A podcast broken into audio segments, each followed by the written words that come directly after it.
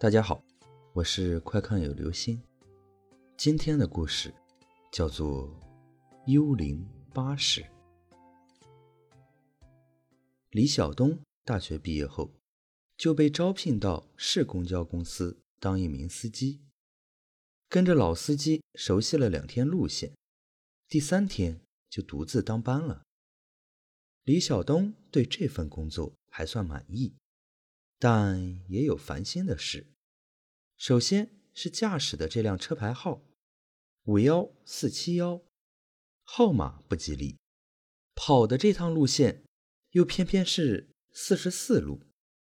更让人闹心的是沿途站名，什么凤凰台、公主坟、将军冢、万寿岭，尽是些跟死人有关的地方。这是李晓东。第二个星期值晚班了。八点钟，他从始发站启程，开过凤凰台，走过公主坟乘客虽然不多，但总算有人给自己壮胆。车到将军冢时，最后两个乘客也下了。李晓东心里不由得敲起鼓来：下面还有八九个站呀！他真恨不得。立刻有人上车，哪怕要他垫车费也行。李晓东战战兢兢开到下一站，老远看见站牌下没有候车乘客，正打算直接开过去，哪知车子刚开到与站牌平行，前门突然呼啦自动开了。李晓东诧异的看着车门控制键，是关闭状态啊。那车门怎么会自动打开呢？猛然间，李晓东头皮一炸。万寿林站四个红字透过灯箱荧光直刺眼球。虽然正值夏季，李晓东却像掉进了冰窟一样。因为上次夜班就在这个站牌下，他看到了可怕的一幕。当他开着末班车来到这里时，发现后车的三个女人，一个一条腿，一个一只胳膊，另一个虽不缺胳膊少腿，但走路却一蹦一跳，像僵尸一样，吓得他啊的一声，一踩油门就跑了。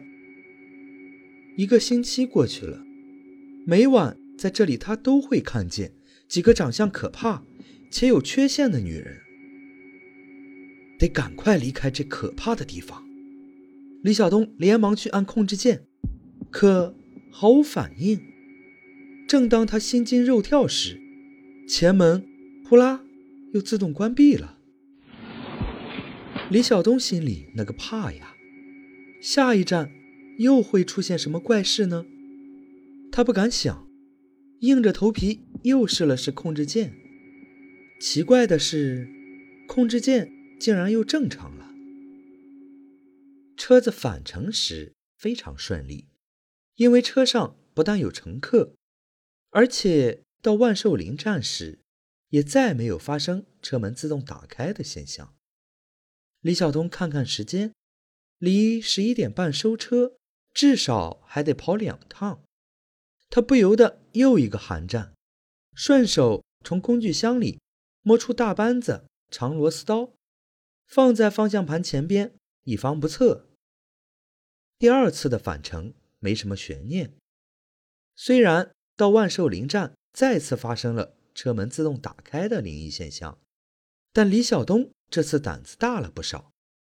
一是来回都有乘客上下，二是有了上次的经验，他提前留了心，观察到站牌后边除了几家。仍在营业的小店铺外，没有发现其他东西。可为什么总是来的时候到这里车门会自动打开，而返程时却很正常呢？看来这种现象不是线路接触不良引起的问题。十点三十分，当李晓东开着末班车从始发站启程时，他的心。揪得更紧了。末班车上乘客寥寥无几，又都是短途，车车过两三站后，就吓得一个不剩。令他欣慰的是，万寿林站牌下有人候车。李晓东刚刚踩下刹车，不料前门呼啦又自动开了。车门开处，走上来一个腿脚不便的残疾中年人。只见他刷完公交卡，在靠前的座位上坐下后，前门呼啦又自动关闭了。李晓东仔细看了他一眼，觉得这个人五官扭曲，嘴巴扩大，鼻子塌陷，面貌丑陋的残疾中年人有些面熟，却一时又想不起来曾经在哪里见过。好歹熬过了这个夜班，李晓东十分庆幸，除了前门自动开关外，没有遇到其他灵异事件。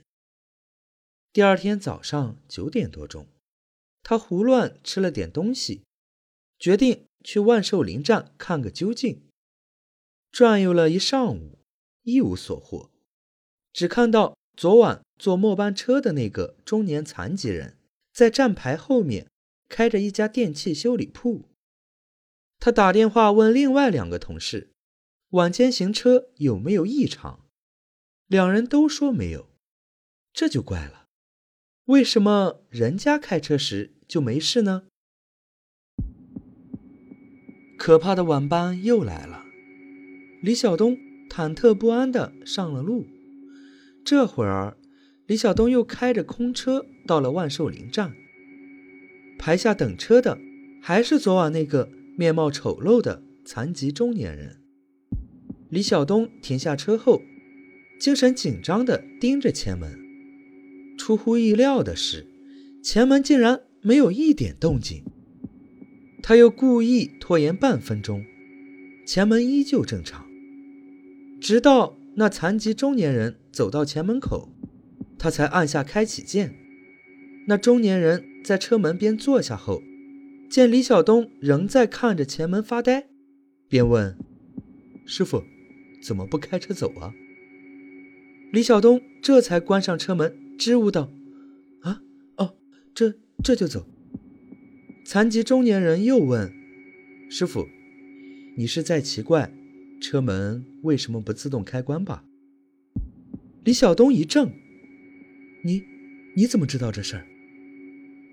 残疾中年人神秘的笑了笑，说：“今天晚上他不会了。”李晓东半天才结巴着问。为什么呀？那人卖着关子说：“以后只要你到这个站时，按照规定主动停车，车门就永远不会再自动开关了。”李晓东扭头仔细打量着对方，猛地想起半个月前自己值第一个夜班时的情景。那天晚上十点多钟，天空下着瓢泼大雨。雷鸣电闪，李晓东心情紧张万分的开着空无一人的末班车到了万寿林站，正准备停车时，忽然借着昏暗的路灯，他看到等车人雨衣下面那张恐怖可怕的面孔，顿时惊得毛骨悚然，下意识的一脚油门，飞快的把车开走了。想到这里。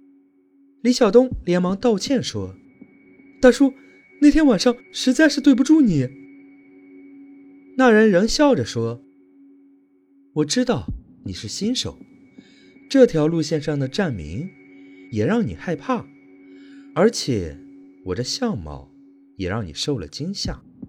但是你再胆小，也不该每一趟到这里都不给停车啊。”残疾中年人抬手指了指自己店铺后面不远处，你知道吗？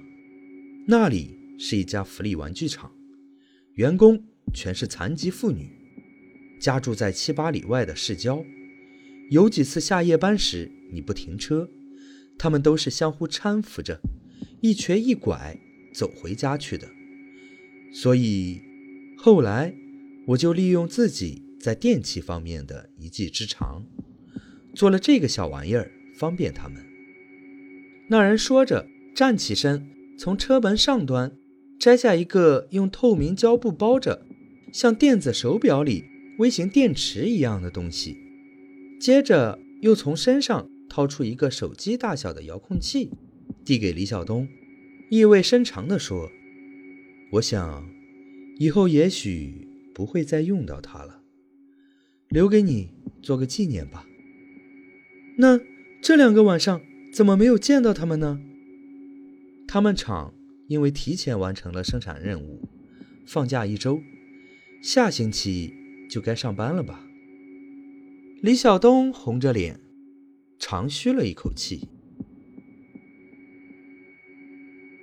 好了，这就是今天的故事——幽灵巴士。这个世界上。多数的鬼都是人自己的心理作用，怕鬼不可怕，但是因此耽误了自己的正常生活、工作就不应该了。